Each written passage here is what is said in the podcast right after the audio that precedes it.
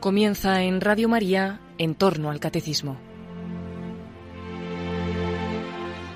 Creo en la Santa Iglesia Católica como complemento a los programas sobre el catecismo en los que el padre Luis Fernando de Prada está explicando este artículo del credo, les estamos ofreciendo en varios sábados la reposición de algunos programas de vida en Cristo en los que el propio padre Luis Fernando ha ido exponiendo la exhortación Caudete et Exultate del Papa Francisco sobre la vocación de todo cristiano a la santidad.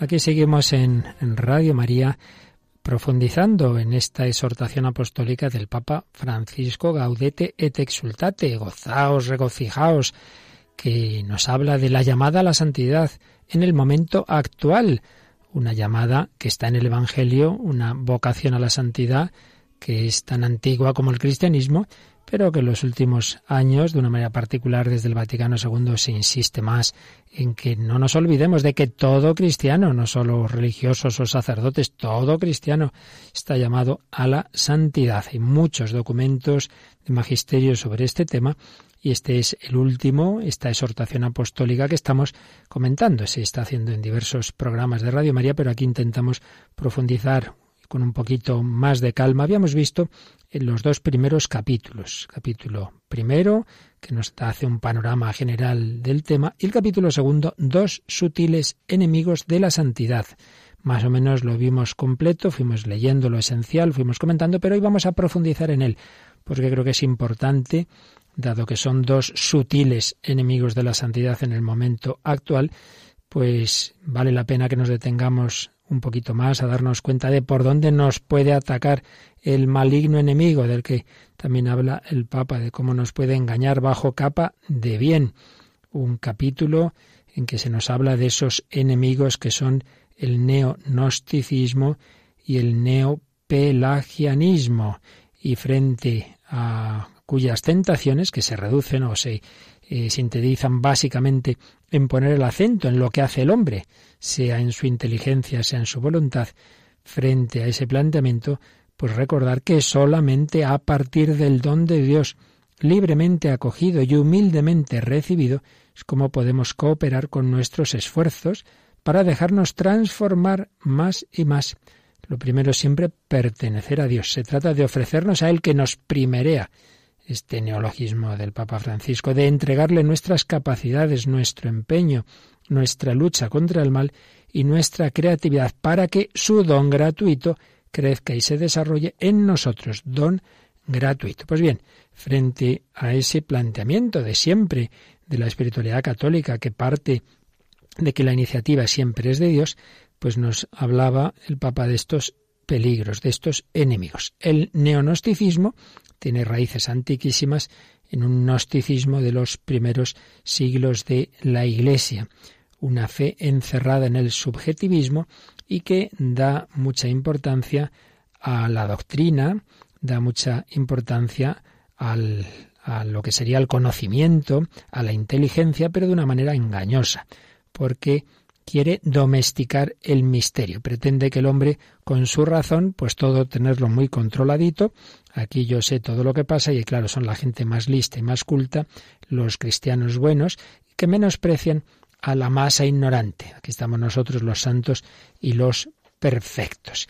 Bien, ese es ese peligro que tenían aquellos gnósticos, pero que también de otra manera existe hoy día.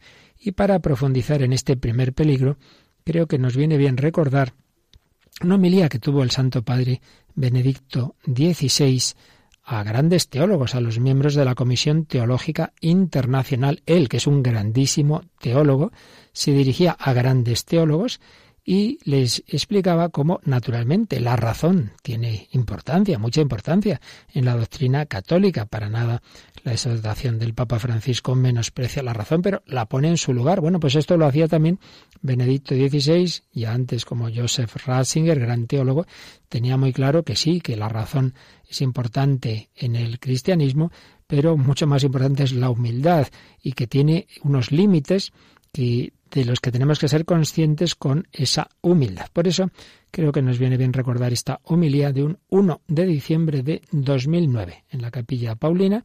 El Papa Benedicto, gran teólogo, repito, se dirigía a grandes teólogos para hablar de cómo mm, la humildad, la sencillez son tan importantes en la reflexión teológica.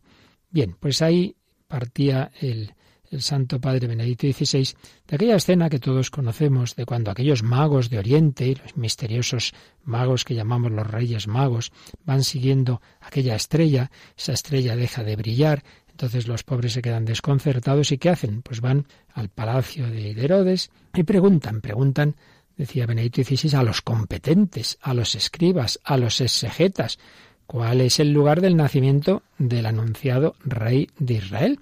Los escribas lo saben, puesto que son grandes especialistas. Pueden decir enseguida dónde va a nacer el Mesías. En efecto, así lo hacen en Belén. Sí, sí, lo dicen, pero no se sienten invitados a ir. Para ellos ese conocimiento se queda en un conocimiento académico que no afecta a su vida. Se queda ese conocimiento fuera de su vida. Pueden dar informaciones, pero es una información que no se convierte en formación para su propia vida. En la encíclica sobre la esperanza, Benedicto XVI había distinguido aquellos conocimientos meramente informativos de aquellos performativos, es decir, que transforman, cambian nuestra forma. Hay algo en, ellos que, que, nos afecta.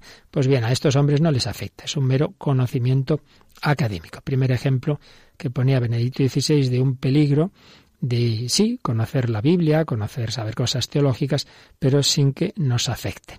Después habla de cómo en la vida pública de Jesús le va a ocurrir que a, precisamente a los doctos les va a resultar imposible comprender que este hombre que no es docto, que es Galileo, los judíos, lo que era la parte de Judea menospreciaban a la zona de Galilea, pues les es imposible comprender que este hombre, indocto y galero, pueda ser realmente el Hijo de Dios. Para ellos es inaceptable que Dios, el grande, el único, el Dios del cielo y de la tierra, pueda estar presente en ese hombre. No puede ser, hombre, no puede ser. Y eso que lo saben todo y conocían también el capítulo 53 de Isaías, donde se hablaba del siervo de Yahvé. Conocían las grandes profecías. Sí, pero el misterio les queda oculto. Y en cambio, decía Benedicto XVI, les es revelado a los pequeños, desde la Virgen María hasta los pescadores del lago de Galilea. Ellos sí lo van a conocer ese misterio, como parece que también se nos dan indicación sobre el centurión romano al pie de la cruz que dirá verdaderamente este hombre era hijo de Dios. Y en cambio aquellos que sabían tanto, pues no llegaron a esa fe. Pues bien, recordando esas dos situaciones de la vida de Jesús, en su nacimiento y la vida pública. Luego lo aplicaba Benedicto XVI a nuestro tiempo. Decía también, también en nuestro tiempo, y especialmente en los últimos 200 años, observamos lo mismo. Claro, es que se refiere a ese tipo de teología, no la teología de los primeros siglos, que normalmente la hacían santos, santos padres o, o los doctores escolásticos como Santo Tomás, San Buenaventura, no, no. En los últimos siglos también se ha hecho teología, pero de otro tipo, una teología más fría. Por eso dice Benedicto XVI, que en los últimos 200 años hay grandes doctos, grandes especialistas, grandes teólogos, maestros de la fe, que nos han enseñado muchas cosas. No, no, no, no las menospreciamos. Han penetrado en los detalles de la Sagrada Escritura, de la historia de la salvación. Sí, todo eso es verdad. Pero no han podido ver el misterio mismo, el núcleo verdadero, que Jesús era realmente hijo de Dios, que el Dios Trinitario, la Santísima Trinidad, entra en nuestra historia, en un momento histórico determinado, en un hombre como nosotros. Lo esencial ha quedado oculto. Sería fácil citar grandes nombres de la historia de la teología de estos 200 años, de los que hemos aprendido mucho, pero a los ojos de su corazón el misterio no se ha abierto. Fijaos, esto es, pues cuando uno va a un bosque, entonces empieza a ver pues estas hojitas que están por aquí, por allá, empieza a ver los detalles, pero no ve lo esencial del bosque, no, no llega a los, a los grandes árboles, se queda en las cosas más, más insignificantes. Bueno, eso le pasa a muchas personas, a muchos teólogos con la Biblia. Mira este detallito, a ver este versículo, esta palabrita, ¿qué significa? Bueno, sí, muy bien, pero ¿usted cree en Jesucristo como Hijo de Dios? No, no, no, ¿cómo va a ser eh, Dios hacerse hombre? Pues esto pasa y muchas veces pues los fieles se escandalizan y a veces pues preguntan, pero mire, que está en una homilía, entonces me han dicho que, que no, que eso de que Jesús hizo aquel milagro, hombre, que no, que no, que no hay que creer esas cosas, que a saber cómo sería. Pues eso, personas que, que se fijan en una frasecita, empiezan a hacer elucubraciones, pero les falta lo esencial. ¿Y qué es lo esencial? Que Dios ha hecho hombre en Jesucristo. Y es que para eso no basta ser muy inteligente y saber muchas cosas y muchas lenguas, todo lo cual hay que hacerlo. ¿eh? Y precisamente estamos leyendo la humildad de una persona que sabe un montón de lenguas y, y de Biblia y de teología y de filosofía y todo lo que queramos y más, pero siempre desde la humildad. Por eso, frente a esos grandes doctos, pero a los que, faltándoles la humildad, no llegan al núcleo del misterio cristiano, que Jesús era realmente Hijo de Dios, frente a ese peligro, dice, están los pequeños, los pequeños, que sí han conocido ese misterio. Nos pone algunos ejemplos. Santa Bernardita Subirú, aquella a la que se aparece la Virgen en Lourdes, Santa Teresa de Lisieux, Santa Teresita, con su nueva lectura de la Biblia no científica, pero que entra en el corazón de la Sagrada Escritura y otros santos y beatos de nuestro tiempo, como Santa Josefina Vaquita, Madre Teresa de Calcuta, el Padre Damián, el de los leprosos, podríamos citar muchísimos. Pues fijaos qué contraste, ¿verdad?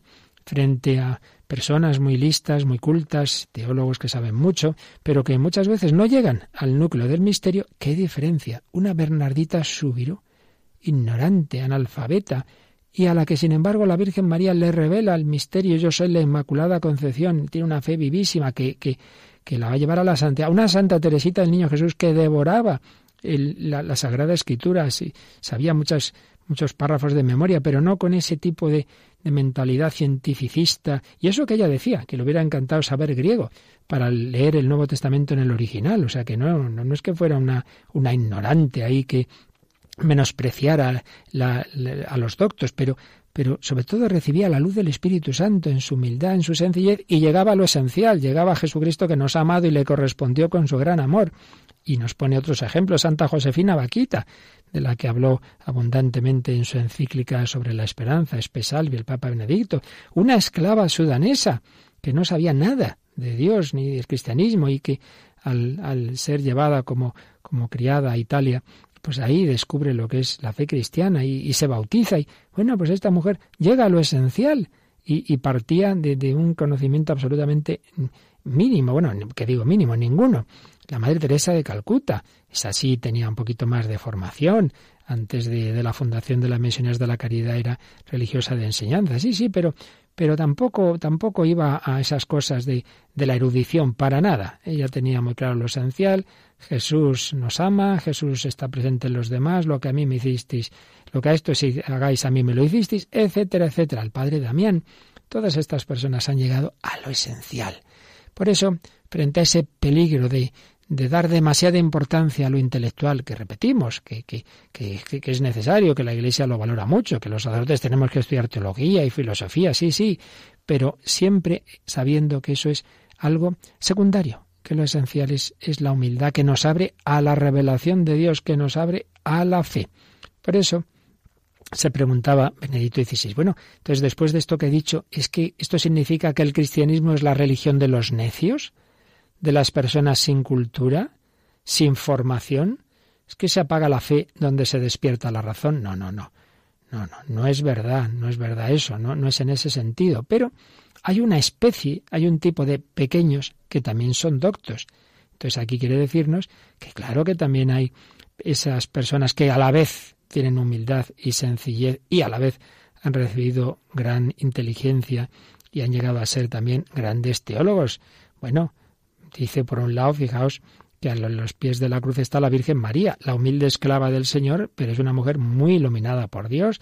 Y está San Juan, un pescador, sí, un pescador, pero al que la Iglesia va a denominar el teólogo, porque supo ver el misterio de Dios y anunciarlo con ojo de águila, el símbolo de San Juan Evangelista, ¿verdad? El águila. Con ojo de águila entró en la luz inaccesible del misterio divino. Menudo evangelio nos escribe, sobre todo el prólogo, impresionante. Y luego Saulo. Bueno, Saulo era un hombre muy culto, pero que al principio, claro, estaba cerrado a la fe y cuando ya recibe la gracia de la conversión, cuando el resucitado lo toca, se queda ciego. Pero entonces es cuando se convierte en vidente, porque comienza a ver, comienza a ver con el ojo de la fe. Dice Benedicto XVI, el gran docto se hace pequeño y precisamente por eso ve la necedad de Dios, que es sabiduría, una sabiduría que supera todas las sabidurías humanas. Por eso concluye que no se trata de contraponer la humildad, la fe y la razón. Lo que pasa es que hay dos usos de la razón y dos modos de ser sabios o pequeños. Hay un modo de usar la razón que es autónomo, que se pone por encima de Dios en toda la gama de las ciencias, comenzando por las ciencias naturales, donde se universaliza un método. Hay un método que vale para investigar la materia, entonces como en ese método Dios no entra, claro, como yo a Dios no puedo meterle en el laboratorio, entonces Dios no existe. Ah, muy bien. O sea, usted aplica su método científico, tiene que valer para todo, ¿no? O sea, la realidad es solo lo que acaba en el laboratorio o en sus fórmulas matemáticas. Pues no, hombre, eso es, es un error gravísimo. Y eso dice, también puede ocurrir en teología. Se pescan las aguas de la Sagrada Escritura con una red que permite coger solo peces de una determinada medida. Y todo lo que excede esa medida no entra en la red y por tanto no puede existir. ¿Qué quiere decir esto? Que si uno va a la Sagrada Escritura ya con el prejuicio ideológico de que Dios no actúa en la historia, de que Dios no hace milagros o que Dios no se puede hacer hombre, bueno, si uno ya va con ese prejuicio, cuando en la escritura vemos que Jesús se presenta como hijo de Dios, no, no puede ser, esto solo han inventado los discípulos. Cuando vemos que hace milagros, hombre, no, esos son, son símbolos, pero bueno, ¿pero por qué? Pues porque uno ya va con ese prejuicio. Todo lo que excede esa medida no entra en la red. Vamos a echar una red muy grande en el mar y la sacamos y salen unos cuantos peces grandes. Por tanto, no hay peces pequeños. Pero hombre, ¿cómo que no hay peces pequeños? Lo que pasa es que si la red es tiene estas dimensiones, tiene sus agujeros tan grandes, claro, a los pequeños no los pillamos. Habrá que echar otro tipo de red. El método sabe captar determinados peces, pero excluye el gran misterio, porque el hombre se pone a sí mismo como medida, tiene esta soberbia, que al mismo tiempo es una gran necedad, porque absolutiza algunos métodos no adecuados para las grandes realidades. Es ese espíritu académico que hemos visto en aquellos escribas que respondieron a los magos de Oriente. No me afecta, yo sigo encerrado en mi existencia. Mi existencia no se toca.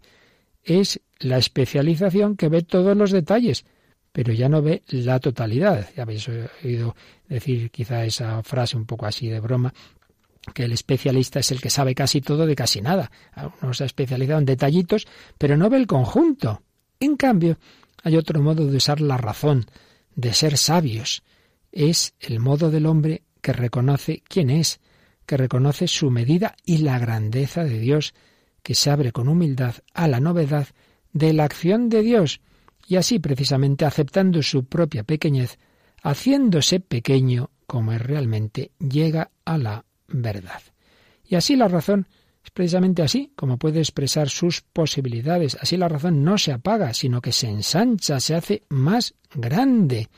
Así pues, terminaba esta homilía con una petición que nos viene también muy bien a todos. Nosotros pidamos al Señor que nos conceda la verdadera humildad, que nos dé la gracia de ser pequeños para poder ser realmente sabios, que nos ilumine, que nos haga ver su misterio, ese misterio de la alegría del Espíritu Santo y que nos ayude a ser verdaderos teólogos que pueden anunciar su misterio porque han sido tocados en la profundidad de su corazón, de su existencia. Bueno, pues eso lo decía el Papa Benedicto XVI, grandísimo teólogo, a aquellos hombres, grandes teólogos, pues nosotros también estemos tranquilos, no nos entre complejo. Ay, si yo es que yo sé muy poquito, mire, usted tiene la luz del Espíritu Santo, usted tiene fe, pues tiene más que algunos que no tienen esa fe que no tienen esa certeza de Jesús, el Emmanuel, el Dios con nosotros. Lo principal es que nos mueva el Espíritu Santo. Vamos a dar gracias al Señor por esa verdadera sabiduría. Vamos a pedir mantenernos siempre en ella. Vamos a invocar una y otra vez ese Santo Espíritu, el que es capaz de hacer que nuestra vida sea verdaderamente sabia, la sabiduría de la santidad.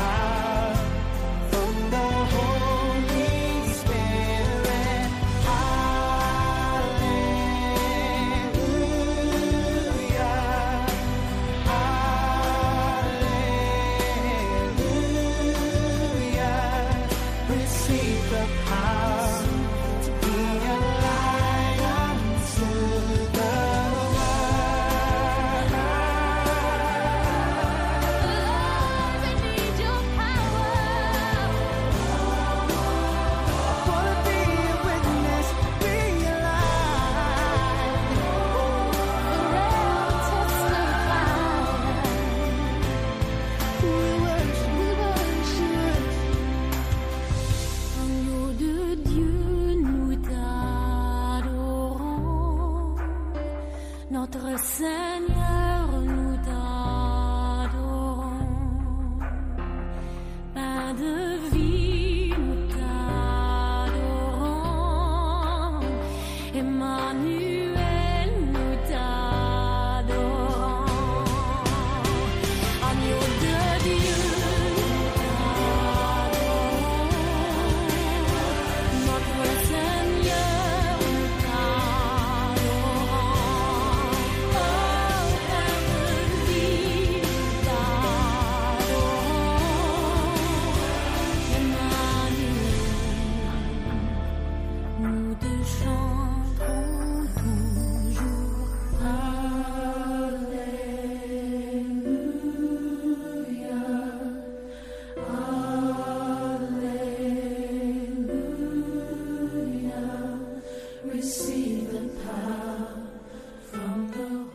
necesitamos ese poder, esa luz del Espíritu Santo. Sin el Espíritu Santo no vamos a ninguna parte. Pues aquí seguimos en Radio María comentando esta exhortación Gaudete te exultate del Papa Francisco sobre la llamada a la santidad y concretamente profundizando, ya lo hicimos el día pasado, pero hoy queremos darle una vueltecita más en el capítulo segundo sobre esos sutiles enemigos de nuestra santidad. Hemos dicho algo del primer enemigo de ese neo gnosticismo, de ese dar demasiada importancia a la inteligencia, a lo que uno sabe, y por ese peligro pues de la soberbia uno pierde la humildad, al perder la humildad pues no se abre a la fe y no descubre lo esencial del misterio. Pero vamos a otro peligro que es más frecuente, digamos, en, en, los que no somos teólogos, en el pueblo sencillo. Este nos puede afectar más a todos. Quizá el anterior solo a las personas así más inteligentes, más intelectuales. Pero en cambio el peligro del que habla a continuación el Papa, el neopelagianismo, el pelagianismo actual.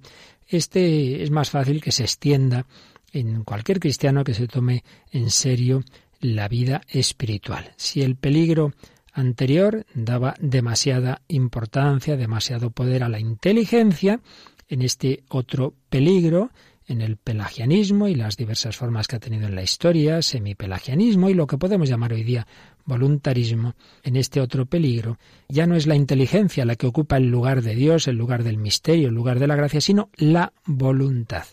Dice el Papa Francisco que en este peligro se olvida que todo depende no del querer del hombre o del correr, sino de la misericordia de Dios. Se olvida que Él nos amó primero. Y ojo, que nos puede pasar, y a mí el primero, me ha pasado en bastantes ocasiones, que uno en teoría tiene estas cosas muy claras. Dice, no, no, si lo principal es que Dios nos ama, sí, sí, pero cuando luego te ves en un momento de oscuridad, experimentas tus límites, tu, tu, fragilidad, tu pecado, se te olvida, te desanimas y te hundes. Oh, si es que, si es que yo soy un desastre, toma. Y, y, no llevas años diciendo yo confieso que he pecado mucho. Sí, sí.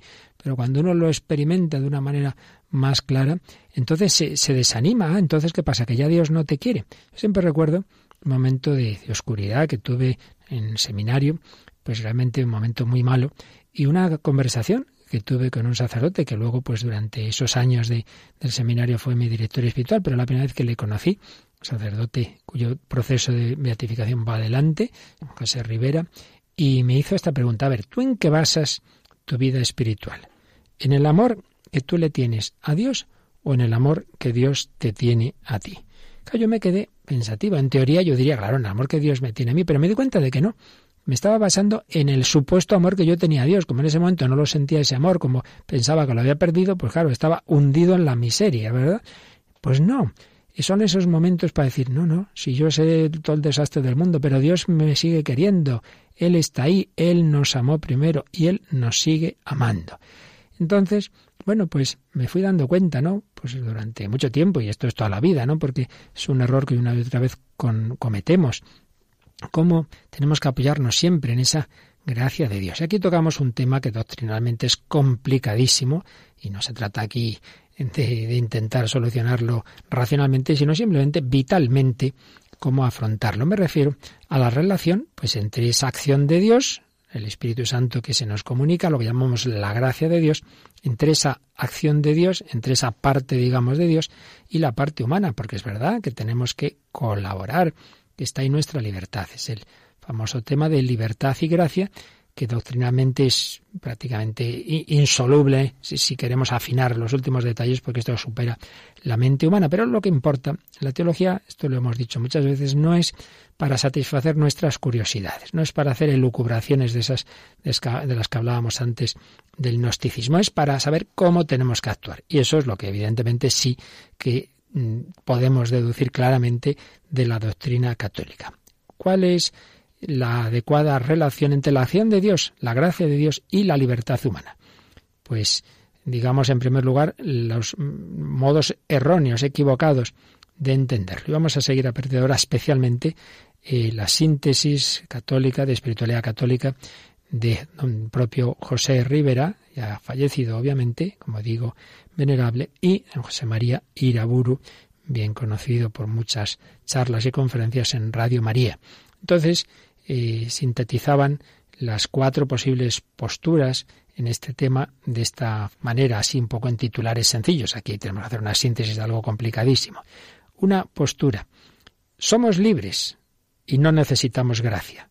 Es precisamente este error del que nos habla el Papa en esta exhortación, de poner el acento en la acción del hombre. Somos libres, no necesitamos la gracia de Dios, yo con mis fuerzas lo consigo, dirá Pelagio, y esto, un poquito ya más matizado, sería el voluntarismo del que hablaremos enseguida. El extremo contrario, no somos libres, estamos corrompidos. Todo lo hace la gracia de Dios. Bueno, pues eso en un extremo sería el luteranismo. Para Lutero estamos corrompidos y, y nada, lo único que vamos a hacer es confiar en que el Señor no me tenga en cuenta mis pecados, pero, pero la gracia no me puede transformar interiormente. Y sin llegar a tanto, pues también los errores de tipo quietista que actúe Dios, que actúe la gracia. Yo aquí sentado en mi sillón, no, no, no hay que hacer, no hay que hacer nada, estar quietecito. Bueno, así que los dos extremos, uno, poner mucho el acento en lo que hace el hombre y otro todo lo contrario, todo lo tiene que hacer Dios. ¿Solo el hombre o solo Dios? Y podemos decir que también, esto ya no sería herejía, sino que es la incredulidad moderna. En tantas ideologías de hoy día es curioso que se juntan los dos extremos. Por un lado, no somos libres y por otro lado tampoco necesitamos la gracia. No somos libres porque cuando tantas ideologías de hoy día en el fondo piensan que el hombre es un animal y que está absolutamente determinado, tiene una serie de determinismos, sean biológicos, psicológicos, sociológicos, económicos. Entonces, en el fondo, por mucho que luego los políticos hablen de libertad y tal, no. Las ideologías que están detrás del mundo contemporáneo no creen en la libertad del hombre. O sea, por un lado, no se cree en esa libertad. Y se piensa que el hombre, nada, es un animal, eh, un lobo para el hombre. Y por otro lado, eh, uno diría, bueno, pues entonces acuda a Dios a pedir gracia. No, no, pero es que tampoco se cree, tampoco se cree en la gracia, así que realmente es un planteamiento muy triste. ¿Cuál es la verdadera postura que nos transmite la Iglesia que nos ha revelado Dios Hombre, pues que las dos cosas son verdad, a saber, por un lado, que todo depende de la gracia de Dios, que Dios se nos comunica, que Dios nos da su gracia, pero por otro lado, que esa gracia nos va transformando y nos da la libertad, y con esa libertad movida por la gracia y consintiendo en ella, podemos y debemos cooperar. Gracia y libertad, no gracia o libertad, sino gracia y libertad, acción de Dios y acción del hombre, que luego, según las etapas de la vida espiritual, se, se compenetran y, entran en distinta proporción. Hay un ejemplo clásico, yo creo que ya en algún otro programa lo hemos puesto, de los autores espirituales que comparan la vida espiritual con, un barco antiguo que tiene remos y que tiene velas. Entonces, eh, hay una etapa de la vida espiritual en que siendo Dios el que nos da la gracia, pero el hombre tiene que poner más de su parte, tiene que poner más el esfuerzo y entonces va a remos. Pero hay un momento también en que Dios sopla es el viento que llega y que entonces ya hay que recoger los remos y pon bien las velas bien extendidas para que el viento mueva el barco. Evidentemente va mucho más deprisa y con muchísimo menos esfuerzo.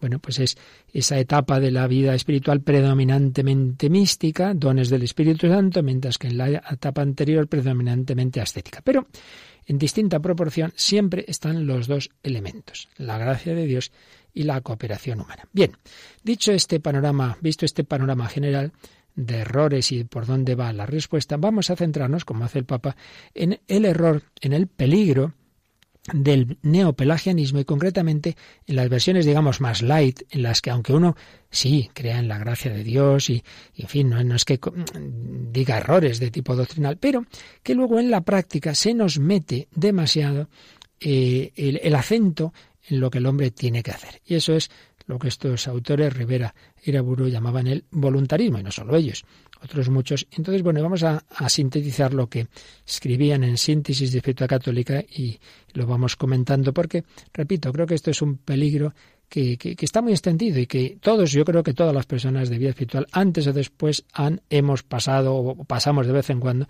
por etapas demasiado voluntaristas, como también por las etapas quietistas. Decía otro autor, eh, también ya fallecido el padre Luis María Mendizábal, que cuando uno empieza la vida espiritual así con entusiasmo, al principio suele ser un poco pelagiano. Se cree que se come el mundo, que con sus propósitos, su plan de vida, sus no sé cuántas horas de oración y penitencia, lo va a hacer todo. Bueno, luego al cabo del tiempo ve que no es tan fácil, empieza a caer, empieza a no cumplir las cosas, se desanima y es fácil que se vaya al extremo contrario. Nada, no, yo no tengo solución, que venga Dios, que sea Él, que, que, que venga la gracia. Entonces, ha empezado pelagiano, luego se hace luterano, esto no tiene mucha solución, se hace quietista, que, sea Dios el que me mueva. Bueno, tenemos que llegar a ser católicos, confiar en el Señor, no poner el acento en nuestras fuerzas, pero bueno, haz lo que puedas, con la gracia de Dios, pide lo que no puedas. Bien, pues vamos a fijarnos en ese error más de una primera etapa, pero que podemos caer y recaer en él toda la vida, lamentablemente. El voluntarismo. Así nos lo explican Rivera e Iraburu en este error. La iniciativa se pone en el hombre. Entonces yo soy el que decide lo que hay que hacer y el que pone el esfuerzo. Y bueno, la gracia me ayuda. O sea, no, no se excluye la gracia, ya decimos que no es una herejía, pero la gracia queda como una ayuda, una ayudita necesaria, pero simplemente ayuda. Entonces, son cristianos que, que pueden ser perfectamente ortodoxos, pero que en la práctica, en la práctica, tienen esta desviación espiritual en la que se pone demasiado ese acento en la voluntad. Hay que decir que quizá todos los santos o muchos de ellos, en una primera etapa de su vida, fueron así, fueron un poco o mucho voluntaristas. El mismo San Ignacio de Loyola lo cuenta él mismo, cuando ya al final de su vida recuerda cómo fue su conversión, nos cuenta que cuando empezó a leer las vidas de los santos le pasó esto y que decía, uy, San Francisco hizo eso, pues yo también lo tengo que hacer. Santo Domingo hizo el otro, pues yo también lo tengo que hacer. Como si la santidad fuera una especie de emulación de las gestas que han hecho los santos, pues yo también. Bueno, luego ya se da cuenta que no es eso. Tiene que hacer lo que Dios quisiera que él hiciera y no con sus fuerzas, sino con la gracia de Dios. Es un error frecuente porque es verdad que si hay personas que es más bien la pereza la que les paraliza, pero a otros muchos, en cambio, les hace más daño la soberbia, en la que ponemos en el hombre la iniciativa. Ahí está la esencia del voluntarismo. La iniciativa se pone en uno mismo. El voluntarista partiendo de sí mismo, de su leal saber y entender, y según su carácter personal, se va proponiendo ciertas obras buenas concretas. Hombre, si son buenas, será que Dios quiere que las haga y por tanto me tiene que dar su gracia. Bueno, primer error. No estés tan seguro de que tienes que hacer eso, hombre. Pide luz a Dios y pide consejo al director espiritual. Pero claro, es uno soberbio, ¿para qué tengo que consultar a nadie?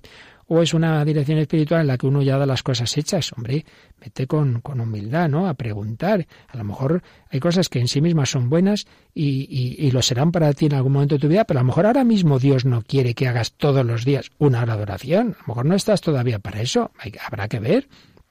Dios da la gracia para hacer lo que Él quiere que hagamos, no lo que uno ha decidido por su cuenta. Pero está ese peligro de estas personas que van siempre a su bola, que dicen los jóvenes, a su manera, según su propio modo de ser. No se dejan llevar por Dios, no, no se dejan conducir, son muy autosuficientes, no disciernen esa voluntad de Dios. Se piensa que ya porque algo es bueno, tengo yo que hacerlo, entonces vendrá la gracia que hará eficaz lo que yo ya he decidido. Y claro, también se piensa que Dios da a todo el mundo las mismas gracias. No es verdad. Dios reparte su gracia desigualmente. Recordemos parábolas de los talentos, un talento, cinco, diez, tantos ejemplos que pone el Señor en que, que Dios en su infinita generosidad, pues como Santa Teresita veía, ¿no? En un jardín hay de todo, hay pequeñas flores, hay, hay otras plantas mayores, hay grandes árboles. El Señor reparte a su, según su, su, su, su, mente infinita, pues él sabe lo que, lo que conviene y no tiene por qué dar necesariamente a todo el mundo lo mismo. Dios es el que da a cada uno lo que él cree que debe darnos, el hombre tiene que discernirlo y tiene que colaborar. Otro rasgo del voluntarismo, sobrevalorar los métodos espirituales. Si tú todos los días haces X tiempo de oración, rezas tal cosa, haces tal novena, tal penitencia, ya serás santo. Con esto no se está menospreciando ni mucho menos. Ojo, que en esto como todo hay que tener mucho equilibrio. La conveniencia, en general, de un plan de vida, de unos métodos, pero ojo, nunca hay que poner ahí el acento. Uno no se hace santo porque cumpla un método, por Dios, no, sino si tiene mucho amor de Dios, pues es que si no, acabamos cayendo en el error de los fariseos, que eran muchas veces gente muy buena, muy cumplidora, lo del de aquel de la parábola, Señor, yo, yo rezo, yo ayuno, yo doy limosna, sí, pero sin un corazón lleno de amor y de humildad, el método al final se vuelve contraproducente ponemos el acento en lo que yo hago, en este método. Eh, yo o, a nivel personal o en mi grupo, ¿no? Hacemos todos tal cosa, entonces ya todos vamos a ser santos. Pues no, pues no. Hay también una subordinación de la persona a las obras concretas. Lo importante es que hagas esto, lo otro, lo demás allá. Luego que se haga con un corazón más humilde, más misericordioso, como que eso se mira menos. Nos quedamos demasiado en lo que se hace en los resultados. Entonces, muchas veces se prescribe, y a lo mejor pues también un sacerdote puede tener un enfoque voluntarista, y a aquellos que, que se dirigen con él, pues mira, tú lo que tienes que hacer es, a ver, una hoja, te pongo aquí todas las obras que tienes que hacer, y vamos a controlar esto todos los días, todas las semanas, vamos a revisar bien esto, y así de, ponen demasiado el acento en las cosas concretas. Sería como si se cogiera una planta y enseguida sacar los frutos. Hombre, no, regalá, abonalá, se poda y ya irá dando sus frutos, pero no ir enseguida a buscar esos frutos. Vamos a pedir al Señor que Él entre en nuestro corazón, que nos dejemos transformar por Él, que seamos conscientes de que Él es el que hace y rehace nuestra vida, que confiamos en esa acción del Espíritu Santo y seamos así ese vaso nuevo que el Señor busca.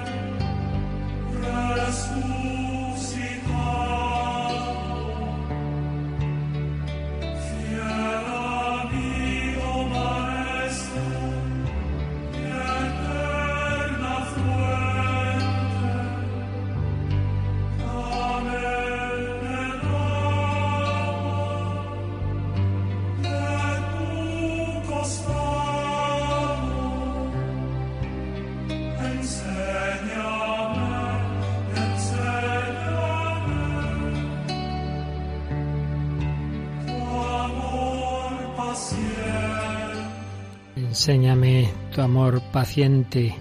La vida cristiana parte de ese amor, de esa misericordia, de esa iniciativa divina que seguimos en Radio María, un servidor Padre Luis Fernando de Prada, comentando ese capítulo segundo de Gaudete et Exultate y concretamente ese peligro, ese pelagianismo en su versión más light, digamos, el voluntarismo, siguiendo especialmente la síntesis de espiritualidad católica de José Rivera y José María Iraburu. Estábamos viendo que en ese voluntarismo se pone el acento en la iniciativa del hombre, se sobrevaloran los métodos, que todo ello es necesario, repito, entendamos bien en, equilibrio lo que estamos diciendo, pero se le da demasiada importancia al método, se subordina a la persona a las obras concretas. Entonces, esta persona va bien, sí, hace esto, esto, esto. Tal tiempo de oración, tal tiempo de lectura, tal tiempo de apostolado, tal obra, Repito, estas cosas habrá que hacerlas, pero no poner ahí como una especie de termómetro. Si las obras se cumplen, este ya es un santo, y si no se cumplen, es un flojo, no vale, no tiene generosidad. Esto es muy peligroso. Solo Dios sabe lo que hay en cada corazón. Uno puede hacer muchas cosas y hacerlas por, por activismo, por autosuficiencia, quién sabe por qué, y viceversa. Otro puede no hacer y uno desde fuera decir este es un vago, y no es así, ¿qué más quisiera? En un momento difícil y, no, se ve con esa fuerza y Dios prefiere que tenga esa humildad. No hay que hacer juicios temerarios y decir este es un flojo que no vale, ni tampoco juicios temerarios positivos. A ah, este en cambio es un tipo formidable, este vale un montón. Si ponemos demasiado la, la, importancia en las obras concretas, ¿sabéis? Otro peligro es la prisa. Lo importante es hacer muchas cosas. Hay personas que son muy activistas en la iglesia, que hacen muchas cosas, bendito sea Dios, pero uno dice, Dios mío, me ponen, me ponen, me agobian, me ponen nervioso, es que no se puede hablar con él sin, sin que estar corriendo, mirando a otro lado, no, no te atiende, no te mira. Esto no, no, no me parece a mí que sea muy de Dios. Hay que hacer muchas cosas, se hacen deprisa, entonces se hacen muchas veces mal hechas, se cuantifica la vida espiritual, se, se pone demasiado el acento en las normas, en el legalismo, todo lo cual al final, claro, acaba en la mediocridad, porque leyes y normas señalan obras mínimas proporcionadas al final a las fuerzas del hombre. Otro error muy típico, este está muy extendido, es pensar que lo que realmente más santifica y más vale es lo que más cuesta. Lo que cuesta es lo que vale. Pues eso se puede entender bien y se puede entender muy mal. ¿Vosotros pensáis que vale más eh, una obra eh, que interpreta un pianista novato y que el pobre, como es novato, le cuesta mucho? ¿Vale más que un pianista virtuoso que no le cuesta nada? Porque es que le sale solo. Digo yo que será al revés, ¿no? Es mucho más valiosa la obra que interpreta un gran pianista que que, que, es que le sale el piano, lo que toca, le sale solo, no le cuesta y en cambio vale un montón. Y viceversa, al que le cuesta es al que está más verde. Por eso, tener cuidado con ese tipo de, de afirmaciones, de planteamientos, de que algo porque cueste ya, ya es mejor. Hombre, pues no, cuanto más amor se pone en una acción, menos cuesta. Así que no, no confundamos costar y el hecho de que muchas veces el Señor nos lleve por el camino de la cruz. Pero es que parece que lo importante es que, me cueste. Pues no, no. Y también se interpreta a veces mal ese principio de varios santos, como San Ignacio y otros, del agere contra. Si te apetece esto, haz lo contrario. Bueno, a veces habrá que hacer lo contrario y otras veces no. El hablador que se calle, el callado que hable. Bueno, pues habrá que ver, habrá que ver, ¿no? En cada caso, no no seamos tan, tan fáciles hacer ese tipo de juicios. Ciertamente, estos planteamientos voluntaristas son insanos, espiritualmente y psicológicamente. Espiritualmente, porque enseguida nos centran en nosotros mismos, claro, como lo importante es lo que yo hago, estoy mirándome a mí demasiado, si todo va bien, me puede llevar a la soberbia. Oye, ya domino la oración, ya domino la lectura, el apostolado, y en cambio si me va mal, que antes o después acaba yendo mal, nos lleva al cansancio, claro, uno ya se cansa, ya no, las fuerzas dan hasta donde dan, llevan a la frustración y puede que hasta el abandono. Claro, uno ya le cuesta demasiado todo y al final se cansa y tira todo por la ventana y pasa de, hacer demasiadas cosas a no hacer ninguna. Pasa del voluntarismo al quietismo. Pero también psicológicamente es peligroso.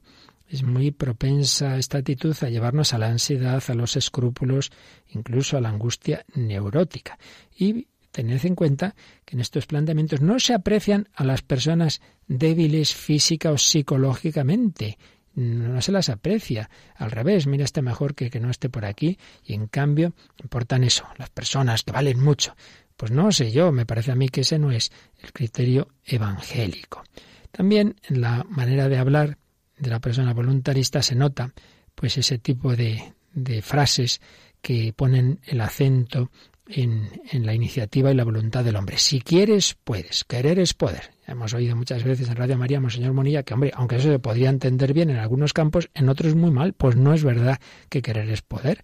Eh, quisiera eh, una, San Pablo superar no sé qué defecto o el genio o lo que fuera, y, no, pues muchas veces Dios deja a los santos defectos para que vean que, que siempre hay que ser muy humildes y no creerse mejor que nadie, etcétera. Si quieres, puedes. Es cuestión de generosidad. No sé si tengo vocación o no. Bueno, cuando ya el voluntarismo se aplica a la vocación es un, un, peligro tremendo, porque hay personas a las que se les ha dicho, no, no, si eres generoso, entonces serás religioso. Oiga, será si Dios llama a esta persona a serlo, ¿no? O es que la vocación es cuestión de la generosidad de uno. No nos olvidemos de aquel, de aquel endemoniado de Gerasa que quiso irse con Jesús y Jesús le dijo, no, no, no, tú anuncia las obras de Dios en tu casa. El Señor no llama a todos a lo mismo. Entonces, no es cuestión solo de la respuesta, no es cuestión de generosidad. Primero es cuestión de ver qué quiere Dios de cada uno. En el voluntarista se habla demasiado de lo que Dios pide o exige y muy poco de lo que Dios da y regala, que es siempre mucho más importante. Los santos, cuando ya van madurando, se dan cuenta de que lo principal es la gracia de Dios. Todo es don, todo es gracia. Dice la carta de Santiago, todo buen don y todo regalo perfecto viene de arriba, desciende del Padre de las luces. Y Santa Teresa, recibir, recibir, más me parece a mí eso que no dar nosotros nada. Lo más importante es recibir. Y la oración del octavo domingo del tiempo ordinario dice, Señor, tú mismo nos das lo que hemos de ofrecerte. Por eso decimos también en la Santa Misa, te ofrecemos, Dios de gloria y majestad, de los mismos bienes y dones que nos has dado. El Señor nos da y ya con lo que Él nos da, entonces sí, entonces ya sí podremos responder, podremos jugárnoslo todo, como dice esta canción del padre Gonzalo Mazarrasa, pero siempre desde esa conciencia de que lo que podemos dar antes lo hemos recibido.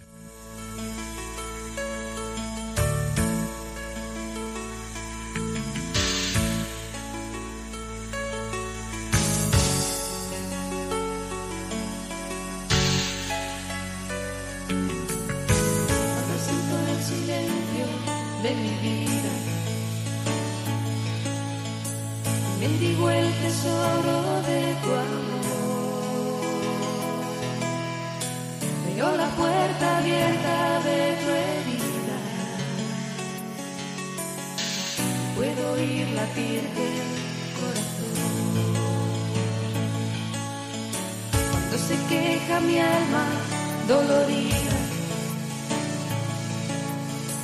no encuentro sentido a su dolor. Te veo a ti clavado por ahí pecado del hombre provocó. Cuando se me ha acabado la sonrisa y me he cansado ya de huir del sol, siento tu mano alegre que me invita a jugármelo todo, conseguir a mi Dios.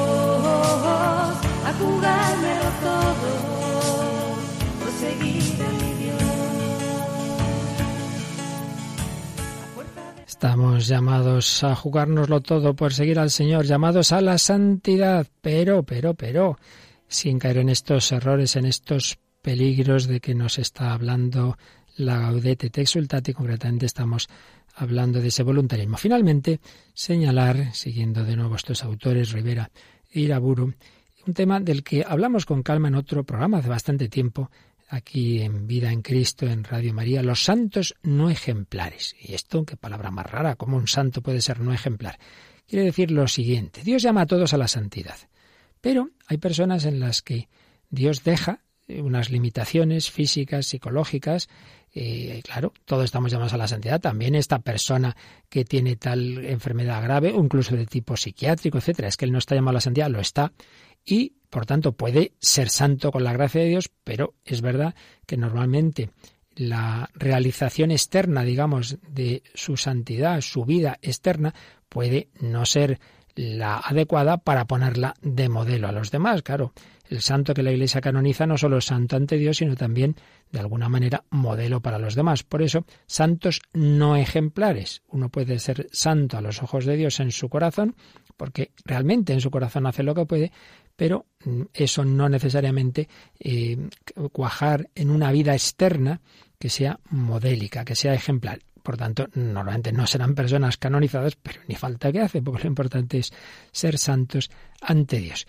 Dos palabras de esto que ya digo, en otra ocasión lo explicamos con más calma, pero que tiene que ver con lo que estamos hablando hoy. El Señor puede eh, permitir y permite, de hecho, pues muchas veces en todos nosotros o en muchos importantes carencias de salud, de salud mental, de, de formación, puede dejar deficiencias psicológicas o morales que no afectan a la esencia de la santidad porque no son culpables. Claro, otra cosa es lo que uno culpablemente por su voluntad pues hace mal, eso ya es otro tema.